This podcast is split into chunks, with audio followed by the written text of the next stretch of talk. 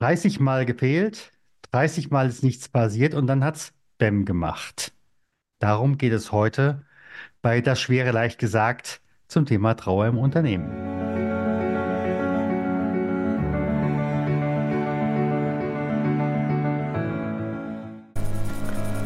Herzlich willkommen bei Das Schwere leicht gesagt, dem Podcast des Trauermanagers. Mein Name ist Stefan Hund und ich bin für das Team dein Gastgeber. Jede Woche ein neuer Aspekt rund um Trauer im Unternehmen. Wir freuen uns, dass du dabei bist. Like, teile und kommentiere gerne diese Folge und auch die nächsten. Deine Anregungen und Ideen erreichen uns immer über podcast.trauer-manager.de. Zu jeder Episode gibt es Shownotes mit nützlichen Informationen rund um die Sendung oder auch mal das ein oder andere Goodie. Im Namen des Teams grüße ich dich herzlich.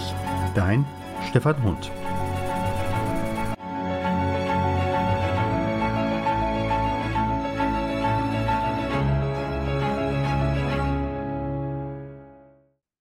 Liebe Zuhörerinnen, liebe Zuschauer, Ganz herzlich willkommen zu einer nächsten neuen Folge von Das Schwere leicht gesagt. Und mein heutiger Gast ist eine Juristin, die kommt aus dem süddeutschen Raum und äh, sie hat viele Jahre Personalverantwortung selbst operativ getragen und irgendwann hat sie gesagt, äh, ja, ich gehe mal in Richtung BEM. Äh, und für viele ist ja BEM eine Hassvokabel, sage ich mal so, weil die einen, die wissen nicht, was sie darunter verstehen sollen, die nächsten haben davor Angst, egal auf welcher Seite ich stehe. Und äh, genau deshalb habe ich äh, Anja Kaiser eingeladen und äh, dass wir heute mal ein bisschen Licht ins Dunkel bringen und auch die Frage, was kann BEM möglicherweise bei dem Thema Trauer im Unternehmen ähm, ja, helfen. Liebe Anja, ganz herzlich willkommen. Vielen Dank, Stefan. Ich freue mich sehr auf unser Gespräch. Ja, sag mal, wie bist du eigentlich zu diesem BEM gekommen? Gute Frage. Ich bin tatsächlich zu dem Thema BEM gekommen im Laufe meines Personalerdaseins. Im Betrieb habe ich angefangen zu arbeiten als Personalreferent und äh, habe dann ähm, relativ schnell gehört, da gibt es doch ein neues Gesetz, BEM. Musste ich erst mal nachfragen, was heißt das eigentlich? Betriebliches Eingliederungsmanagement. Und äh, ehe ich mich versah, hatten wir tatsächlich schon eine Konzer Konzernbetriebsvereinbarung äh, vor uns auf dem Tisch liegen. Und dann hieß es, macht mal, setzt das mal bei euch am Standort um. Und da war dann tatsächlich Okay. dieses Thema da. Mhm, mhm. Und wahrscheinlich ist es auch erstmal von allen Seiten her ziemlich holprig angenommen worden, oder? Ganz ehrlich, wir wussten gar nicht, äh, was da dahinter steckt. Wir wussten gar nicht, was für ein Ziel damit erreicht werden sollte. Und dann haben wir, glaube ich, in dem Moment gar nicht falsch reagiert, indem wir dann gesagt haben, wir brauchen erstmal eine Schulung zu dem Thema BEM. Wir müssen erstmal wissen, was wir da machen sollen. Nicht nur wir im Personalbereich, sondern klar war auch Konzernbetriebsvereinbarung. Der Betriebsrat sitzt auch mit am Tisch. Und da haben wir dann entschieden, wir gehen zusammen in einen gemeinsamen Workshop, um uns da aufzuschlauen. Ja, ist, ich sag mal so, es ist ja auch in aller Seite Interesse, denn äh, wir haben mittlerweile einen äh, Mitarbeitermarkt äh, und äh, das Unternehmen hat das Interesse, die Mitarbeiter zu halten. Dasselbe hat äh, auch in der Regel äh, die Mitarbeitervertretung. Und äh, insofern, äh, ihr zieht nicht nur am selben Seil, sondern auf derselben Seite. Und dann ist es auch gut, wenn man zusammen äh, die Schulung macht.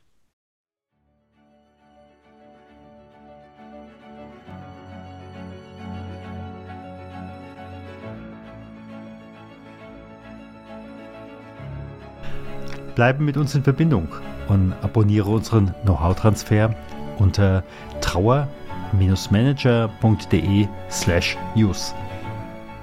Wir freuen uns auf dich.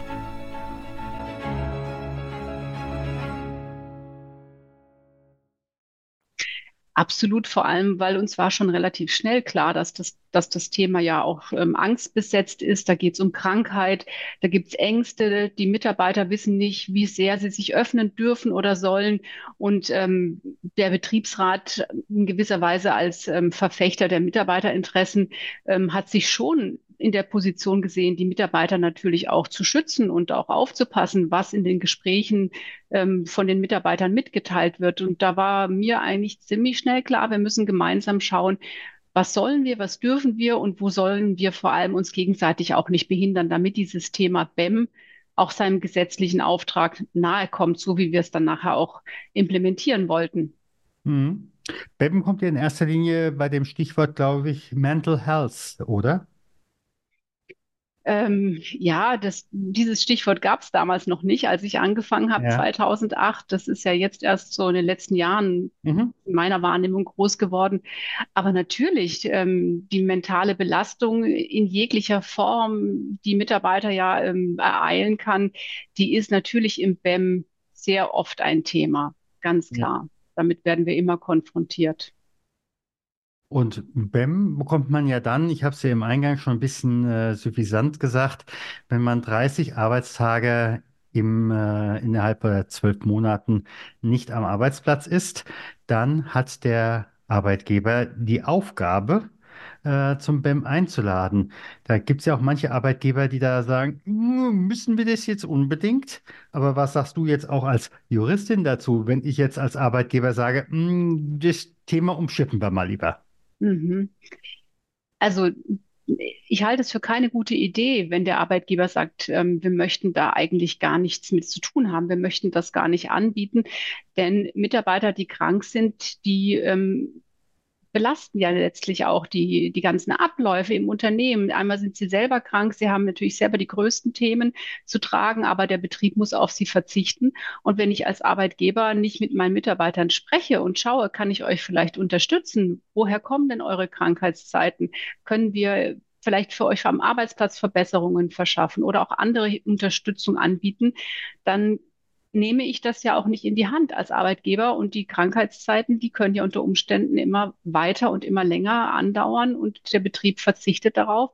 Und, das ist, glaube ich, auch nicht unwichtig, läuft Gefahr, dass andere Mitarbeiter, die dort die Arbeit ja miterledigen müssen, irgendwann auch in die Belastungsspirale kommen und vielleicht weitere BEM-Fälle dadurch entstehen. Also das ist ja auch immer die große Gefahr dabei. Ja, und es gibt ja noch einen Punkt, äh, das sage ich jetzt, spreche ich auch die Juristin an. Mhm. In dem Moment, wo ich dann sage, aber mit dem Mitarbeiter XY, da wollen wir nicht mehr. Und dann sind wir vom Arbeitsgericht und dann ist der Arbeitsrichter und sagt, haben Sie denn schon einen BEM? Äh, nee, haben wir. Äh, daraufhin ist das Mhm. Thema ja in der Regel zu Ende, oder? Da hast du vollkommen recht.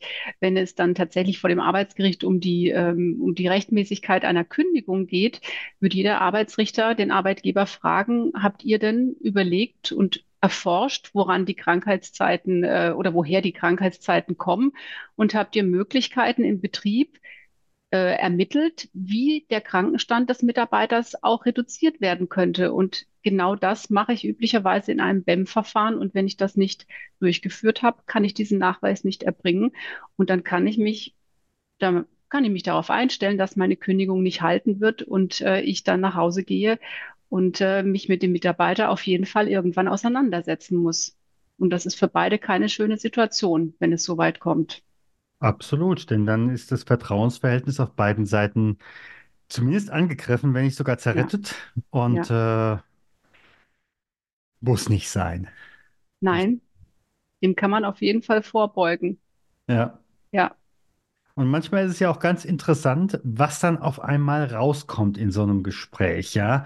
Ähm, viele denken ja auch erstmal, es hat erstmal nur mit dem Arbeitsplatz zu tun, äh, weil der Kollege XY mir auf die Nüsse geht oder weil äh, mein Schichtplan so ähm, schwierig ist. Du hast auch eine Geschichte oder mehrere Geschichten erlebt, wo es einfach auch eine private Situation gibt, die äh, möglicherweise die Beteiligten vorher am Arbeitsplatz nicht kundgetan haben, warum auch immer, und wo es dann auf einmal zu großen Ausfallzeiten gekommen ist. Mhm. Kannst du Mhm. dazu mal was sagen? Ja, also ich habe ähm, in meiner Zeit als Personaler und jetzt ja auch selbstständig Tätige schon hunderte BEM-Verfahren betreut. Und ich stelle immer wieder fest, dass es nicht nur die Arbeitsplatzthemen sind, die auf die Gesundheit äh, negativ sich auswirken können, sondern wir haben in der Regel auch bei mindestens der Hälfte der BEM-Fälle private Themen, private Ursachen, private Belastungssituationen, die von ähm, ganz breit gestreut sind. Ja, die kann ein Pflegefall sein, kann ein, ein, ein, traumatisierendes Erlebnis sein, wie in dem einen Beispiel, über das ich jetzt noch gern berichten möchte, bei dem eine Mitarbeiterin ihr kleines Kind durch einen Verkehrsunfall verloren hat und sie ist selber noch in diesem Auto gesessen, hat dieses Auto gelenkt und ähm, ihr Kind ist dabei ums Leben gekommen und das wusste niemand in der Geschäftsführung und irgendwann war die Mitarbeiterin sehr viel krank, häufig krank und es kam zu einem BEM-Verfahren. Und in diesem Gespräch, es waren mehrere Gespräche, die dann stattgefunden haben, kam dann dieses Thema nach oben und sie hat davon berichtet. Und ähm, wie wir dann erfahren sollten, war das natürlich für sie so belastend, dass sich daraus ähm, weitere Symptome ergeben haben. Und in ihrem äh, Befundbericht, den ich dann auch mal lesen durfte, von verschiedenen Ärzten, stand eben auch drin, dass sie an Depressionen gelitten hat, äh, aufgrund von, von Trauerreaktionen, Verlust und Trauerreaktionen. Und die haben sie sehr, sehr lange begleitet. Jetzt muss ich aber nochmal nachfragen, Konnte die Mitarbeiterin darüber vorher nicht reden? War da kein Platz im Unternehmen? Oder wollte sie nicht reden? Oder äh, Mhm. wie ist da so diese Situation? Ich weiß nicht, wie weit du jetzt darüber sprechen kannst, weil das ja auch Mhm. ein Kunde von dir ist. Aber was kannst, könntest du uns da an der Stelle mitgeben? Mhm. Also Die Mitarbeiterin hat ähm, gegenüber der Personalabteilung darüber nie ein Wort verloren. Ich weiß nicht, ob sie in ihrem Kollegenkreis bei den engsten Kolleginnen, die um sie herum gearbeitet haben, sich da geöffnet hat. Vielleicht, aber sie hat es nicht offiziell kommuniziert, dass sowas vorgefallen ist. Und da fragt man sich natürlich dann schon, ähm, was ist da für ein Vertrauensverhältnis zum Arbeitgeber da? Weil man in so einer Situation ja schon auch mal eine gewisse Zeit einfach auch mal ausfällt und dann auch ähm, mal mitteilen kann, ich bin gerade einfach nicht belastbar, ich bin nicht Mhm. arbeitsfähig. Mhm. Und ähm, da muss ich sagen, war offensichtlich kein Vertrauensverhältnis gegeben. Und es war auch eine Mitarbeiterin aus der Produktion, wo ich sehr oft feststelle, dass da gegenüber dem Arbeitgeber sehr große Hemmungen sind, so ein ganz starkes Über-Unterordnungsverhältnis existiert und die Mitarbeiter da sich sehr klein fühlen und ähm, sehr zurücknehmen und sehr ängstlich auch sind. Wie hat in diesem Moment eigentlich die Arbeitgeberseite reagiert? Im BEM ist ja auch immer ein Vertreter des äh, Arbeitgebers oder der Ja. Arbeitgeberin da. Ähm, wie ist das in diesem Moment eigentlich angekommen? Also die Arbeitgeberseite, die Personalleiterin, die dort anwesend war, die hat sehr verständnisvoll reagiert. Die hat also wirklich beide Ohren geöffnet und hat sich sehr interessiert und war auch sehr mitgenommen und äh, hat, denke ich, auch selber sich in gewisser Weise Vorwürfe gemacht, äh, ob, warum da überhaupt nie was bei ihr angekommen ist. Und ähm, dann hat man tatsächlich versucht, ihr Angebote zu machen. Brauchst du Unterstützung? Bist du in medizinischer Behandlung? Können wir dich unterstützen? Und ähm, da war sie nicht optimal versorgt. Und im Rahmen Mhm. dieses SPAM-Verfahrens kamen dann ein paar Maßnahmen zum Zuge, die wir eingeleitet haben, um ihr zu Mhm. helfen. Jetzt mal ganz unabhängig von diesem Fall, aber welche Möglichkeiten gäbe es jetzt über ein. BEM-Verfahren? Wer sind da im Endeffekt die Player, die äh, da was mit in die Waagschale werfen können? Mhm. Also da gibt's viele Player, die allesamt für den Arbeitgeber kostenfrei sind, von der deutschen Rentenversicherung ähm, über Reha-Maßnahmen bis hin zum Integrationsamt für schwerbehinderte Mitarbeiter oder Mhm. Mitarbeiter, bei denen eine Schwerbehinderung droht. Und genau das habe ich bei ihr auch gesehen, dass sie durch die ja schon Depressionen ja auch ähm, in die Gefahr laufen könnte, dass sie irgendwann auch eine Schwerbehinderung ähm, erleiden kann oder eben auch bekommen würde. Mhm. Ähm, dann gab es noch körperliche Symptome. Schmerzsymptomatiken, ganz extreme Schmerzen. Auch da war die, die Möglichkeit einer Schwerbehinderung ja auch im Raum. Und ich habe dann den Integrationsfachdienst, den es in jeder größeren deutschen Stadt gibt, kontaktiert und habe ihn gebeten, hier der Mitarbeiterin äh, einfach zur Seite zu stehen und sie zu lotsen.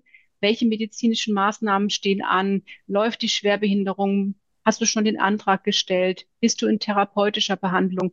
Und äh, das hat sie damals sehr, also dankend angenommen, weil sie von dieser Stelle noch nie etwas gehört hatte. Und übrigens viele Arbeitgeber auch von den Integrationsämtern noch relativ wenig wissen, geschweige denn, dass da überhaupt schon ein sehr enger Kontakt und ein sehr enger Austausch stattfindet. Und das ist sehr schade. Da kann man sehr viel profitieren, wenn man diese Stellen auch mit einbezieht und ähm, für beide Seiten sich auch zunutze macht. Mhm. Jetzt komme ich nochmal von einer ganz anderen Seite. Äh, Stichwort Arbeitssicherheit. Gab es da auch eine Gefährdungsbeurteilung Psyche zum Beispiel im Vorhinein? Oder ist möglicherweise auch der äh, Betriebsmediziner äh, mit eingebunden worden? Wie ist es an dieser Stelle gewesen? Mhm.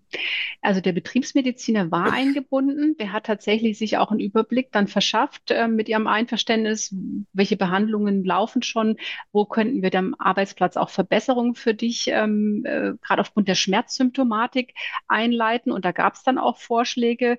Ähm, aber eine Gefährdungsbeurteilung psychischer Belastung, die gab es tatsächlich nicht. Und ähm, meine Wahrnehmung ist, dass viele Betriebe da ähm, große Berührungsängste haben, weil sie auf der einen Seite nicht wissen, wie sollen wir denn das durchführen? Sie wissen Absolut. nicht, was muss denn genau gemacht werden?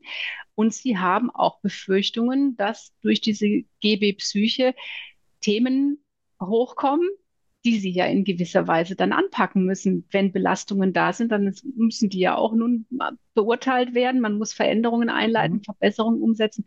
Und da ist die Scheu noch sehr, sehr groß, sich des Themas anzunehmen. Das ähm, ja, ist leider meine Beobachtung. Aber auf der anderen Seite, man wird an dieses Thema ran müssen, wenn man die Mitarbeiter halten will. Absolut. Absolut. Das äh, ist ein wichtiges Thema. Ja, ganz wichtig. BEM und GB Psyche sind sehr eng miteinander verwoben. Das sehe ich ganz genauso oder sehen wir hier äh, vom Ingenieurbüro ganz genauso. Ja. Äh, und äh, es geht dabei nicht darum, wie mir jemand mal äh, suffisant, äh, allerdings vor einigen Jahren in einer anderen Position gesagt hat, äh, als damals als angehender Pfarrer bei einem Chemieunternehmen äh, wurde ich gefragt, ob ich da nicht äh, den äh, Werkseelsorger geben würde. Und äh, daraufhin habe ich doch gesagt, ihr habt eine äh, psychologische Abteilung und die ist auch wirklich gut. Und daraufhin wurde mir gesagt, ich bin doch nicht blemblem. Mhm. Und äh, ich glaube, diese Angst steckt sowohl auf der äh, Arbeitnehmerseite als auch auf der Arbeitgeberseite, dass da irgendwie ein Geschmäckle käme in die eine oder andere Richtung. Und äh, gerade diejenigen, die äh, deren Hauptjob technisch ist äh, oder äh, die IT in eins und null denken, ohne dass ich jemand äh, da zu nahe treten möchte, aber äh, die haben lass mir doch mit der Seele oder mit den Emotionen meine Ruhe. Absolut. Absolut. Das ist, äh, passt einfach nicht ins Arbeitsleben, passt nicht in die Arbeitswelt, ähm, wird ähm, ja, wird irgendwo auch totgeschwiegen, ist so meine, meine Wahrnehmung, ähm, und wird immer auch noch verurteilt. Derjenige, der psychische Probleme hat, der ist nicht stark, der ist nicht leistungsfähig, ähm, den hat man eigentlich schon abgeschrieben. Das ist aus meiner Sicht immer noch in vielen, gerade im mittelständischen Produktionsumfeld, in dem ich mich ja hauptsächlich bewege, immer noch sehr, sehr stark verbunden. Und da ist noch ganz viel Aufklärungsarbeit nötig, sie mitzunehmen. Ähm, und vor allem, was ich wichtig finde, allen besonders der Arbeitgeberseite natürlich zu zeigen, was hast du denn davon, wenn du das machst? Was für einen Mehrwert generierst du eigentlich damit für alle Beteiligten und wie steigert das die Zufriedenheit deiner Mitarbeiter und dann letztlich auch deren Gesundheitsquote, deren Anwesenheiten und auch deren ja, Produktivität? Die sind freudiger, die haben, machen ihre Arbeit gern lieber, die sind einfach ähm, produktiver und das kann ja letztlich nur im Interesse des Unternehmers sein. Aber diese Zusammenhänge, da brauchst du noch ganz viel Aufklärungsarbeit.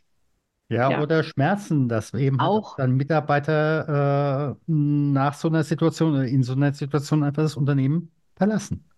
Ja, Ja, nach dem Motto richtig. lernende Schmerzen. Also äh, auch das haben wir, ja. Ja.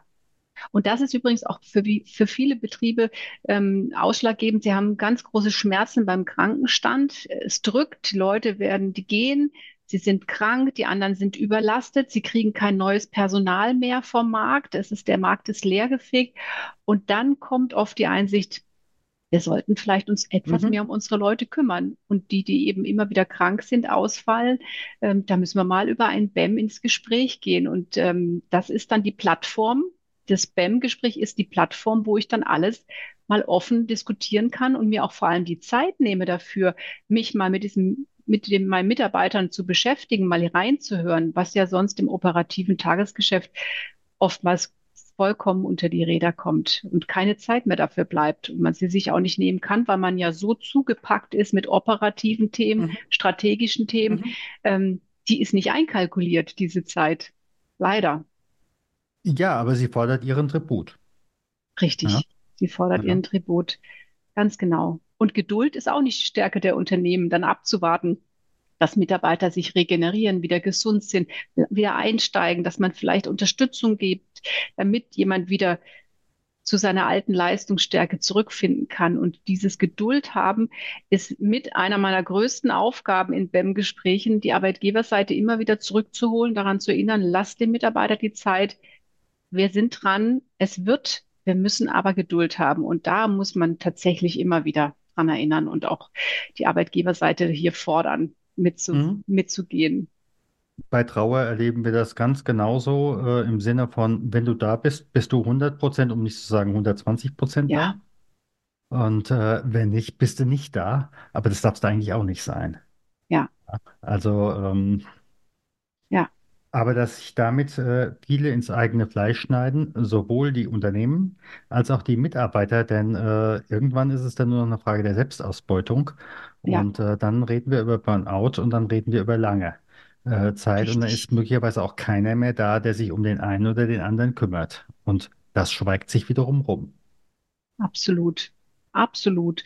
Und in einer Welt, wo so viel nach außen dringt über die Betriebe, was, was da passiert, wie mit den Leuten umgegangen wird, wie Empfehlungen passieren, wie ähm, die Informationen durchsickern, mhm. kann sowas ja durchaus mehr als geschäftsschädigend sein. Das ist, das ist gegebenenfalls lauter als Kununu oder wie die anderen Portale heißen, ja.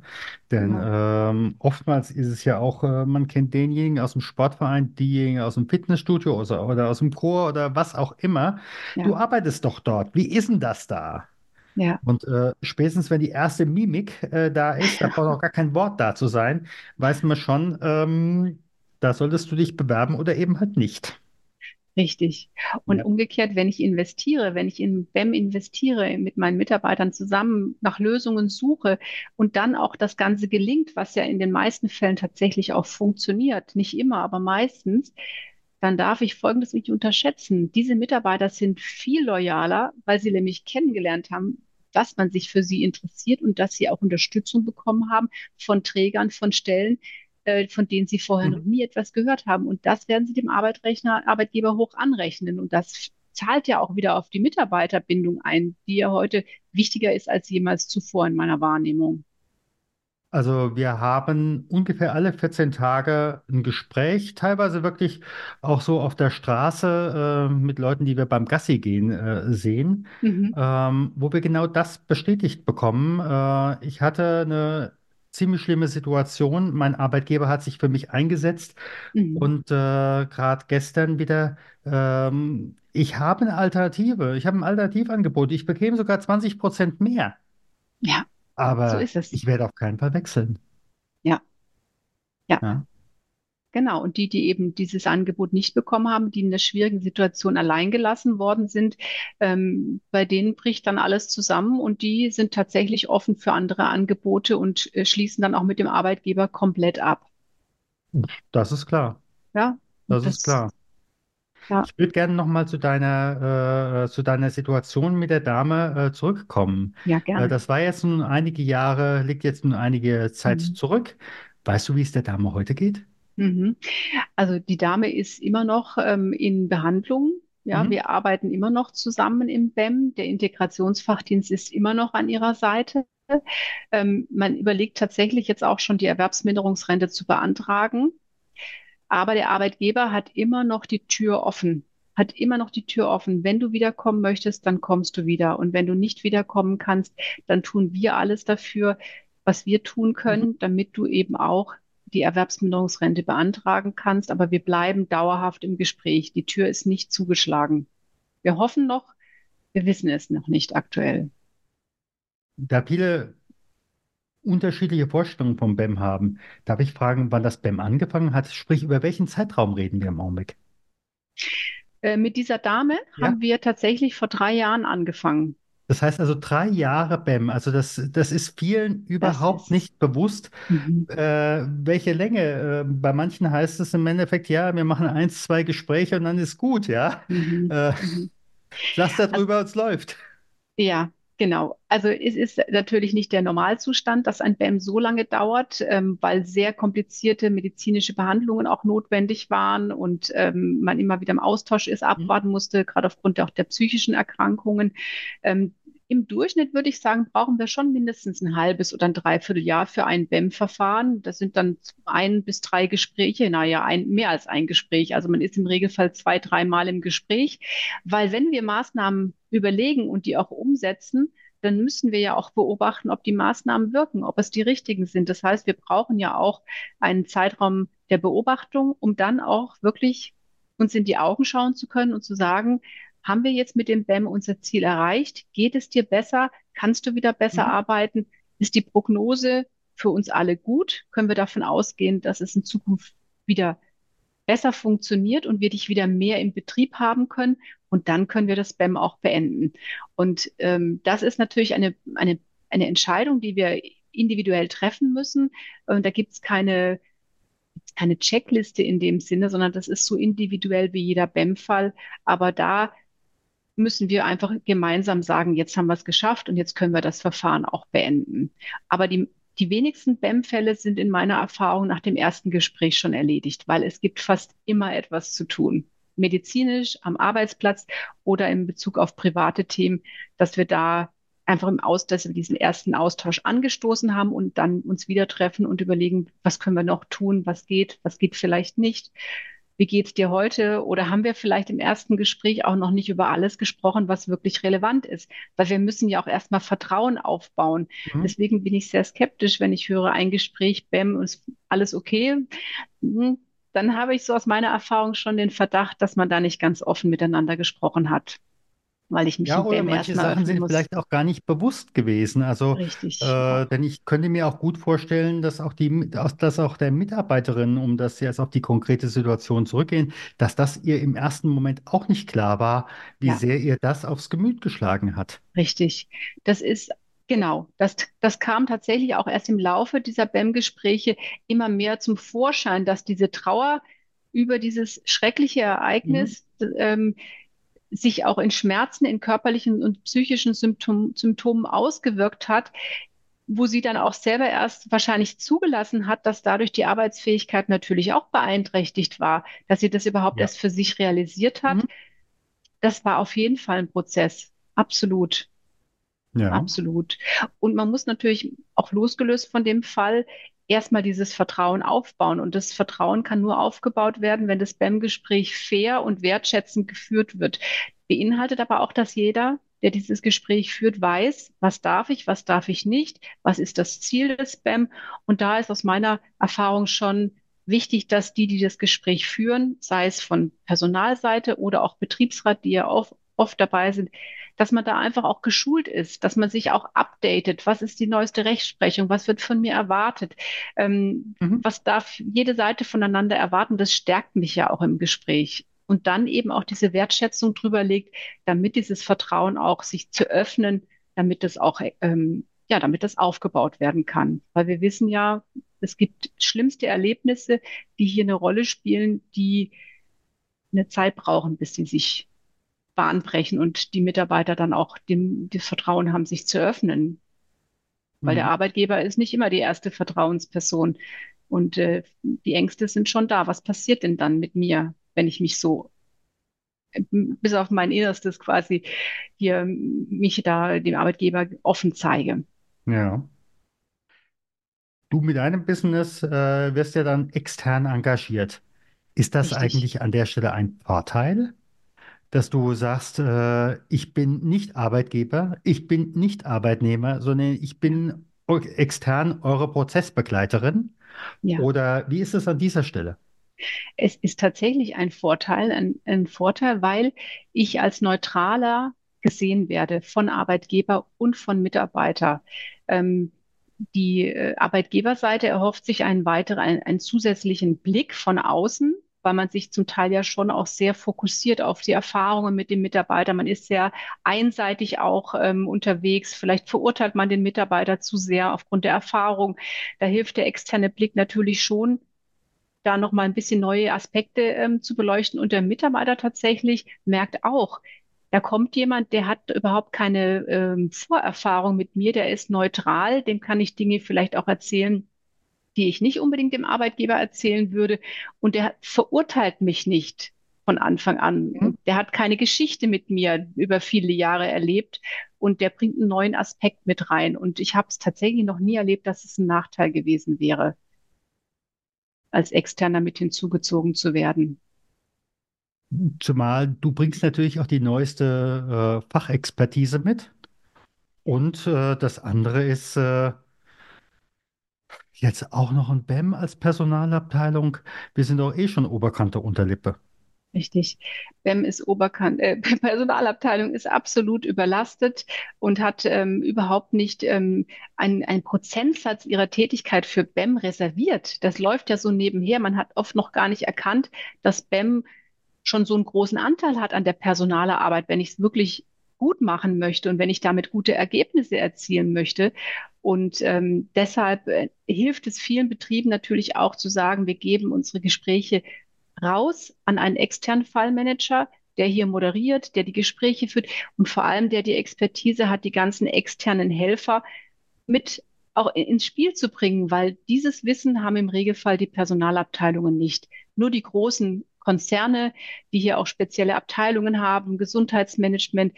Da gibt es tatsächlich Experten, die hier fit sind.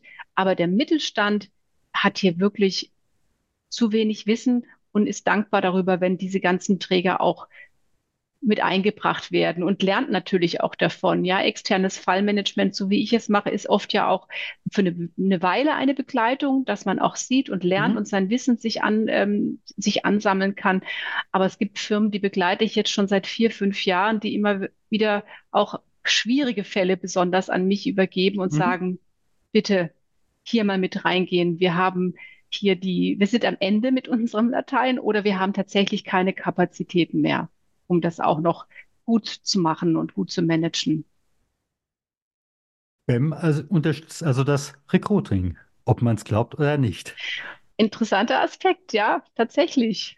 Ja, also ich habe nun selbst auch lange in Personalabteilungen gesessen, äh, sowohl bei Kirche als auch bei einem Chemieunternehmen. Und äh, das würde ich auch heutzutage immer noch sagen, BEM unterstützt das Recruiting. Und ähm, ja, ich denke, es ist eine ganz wichtige Sache. Und äh, gerade bei dem Stichwort Trauer, äh, wenn es vielleicht auch erst in der zweiten Runde oder in der dritten Runde rauskommt, aber gerade dann, wenn es in Unternehmen erstmal nicht gelebt oder nicht gesagt werden darf, dann äh, verbreitet das unterschwellig ein, ja, ich sage jetzt doch mal Leichengift. Äh, und äh, nur dann, wenn man die Sache wirklich hebt, und dazu ist BEM äh, ein geeignetes Mittel, ähm, dann kann man wieder fröhlich drauf losleben. Genau, dann ist es auf dem Tisch und dann hat man die Plattform und dann ähm, wird es zum Thema und genau, und wenn man es dann positiv begleitet und alle merken, das hat tatsächlich einen Vorteil für alle, dann merkt man auch, was für ein Vorteil BEM ist und was für einen Mehrwert das Ganze bringt. Und dann wird es erkannt und dann wird es auch immer, immer mehr genutzt weil man sieht, da passiert was. Und übrigens auch die Führungskräfte, die dann ähm, da immer mehr sehen, es ist jetzt für meinen Vorteil. Ich kann mir ja meine Mitarbeiter selber im Prinzip, äh, ich kann sie unterstützen, ich kriege dann was zurück.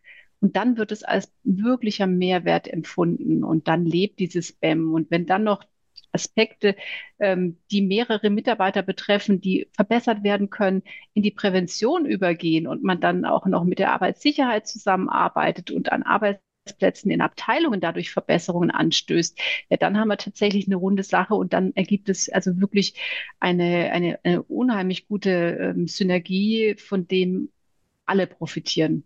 Tatsächlich alle. Lieber Anja, es ist eine runde Sache. Ganz herzlichen Dank. Ich bedanke mich bei dir, Stefan.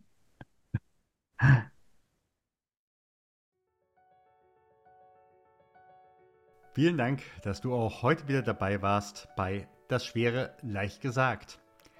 Abonniere und teile gerne diese Podcast-Episode. Abonniere auch gerne unseren Know-how-Transfer, damit du und dein Unternehmen wissen, was sie bei Trauer eines Kollegen tun können. Alle Links findest du in den Show Notes. Wir freuen uns, wenn du in der nächsten Folge wieder dabei bist. Herzliche Grüße, dein Stefan von trauermanager.de.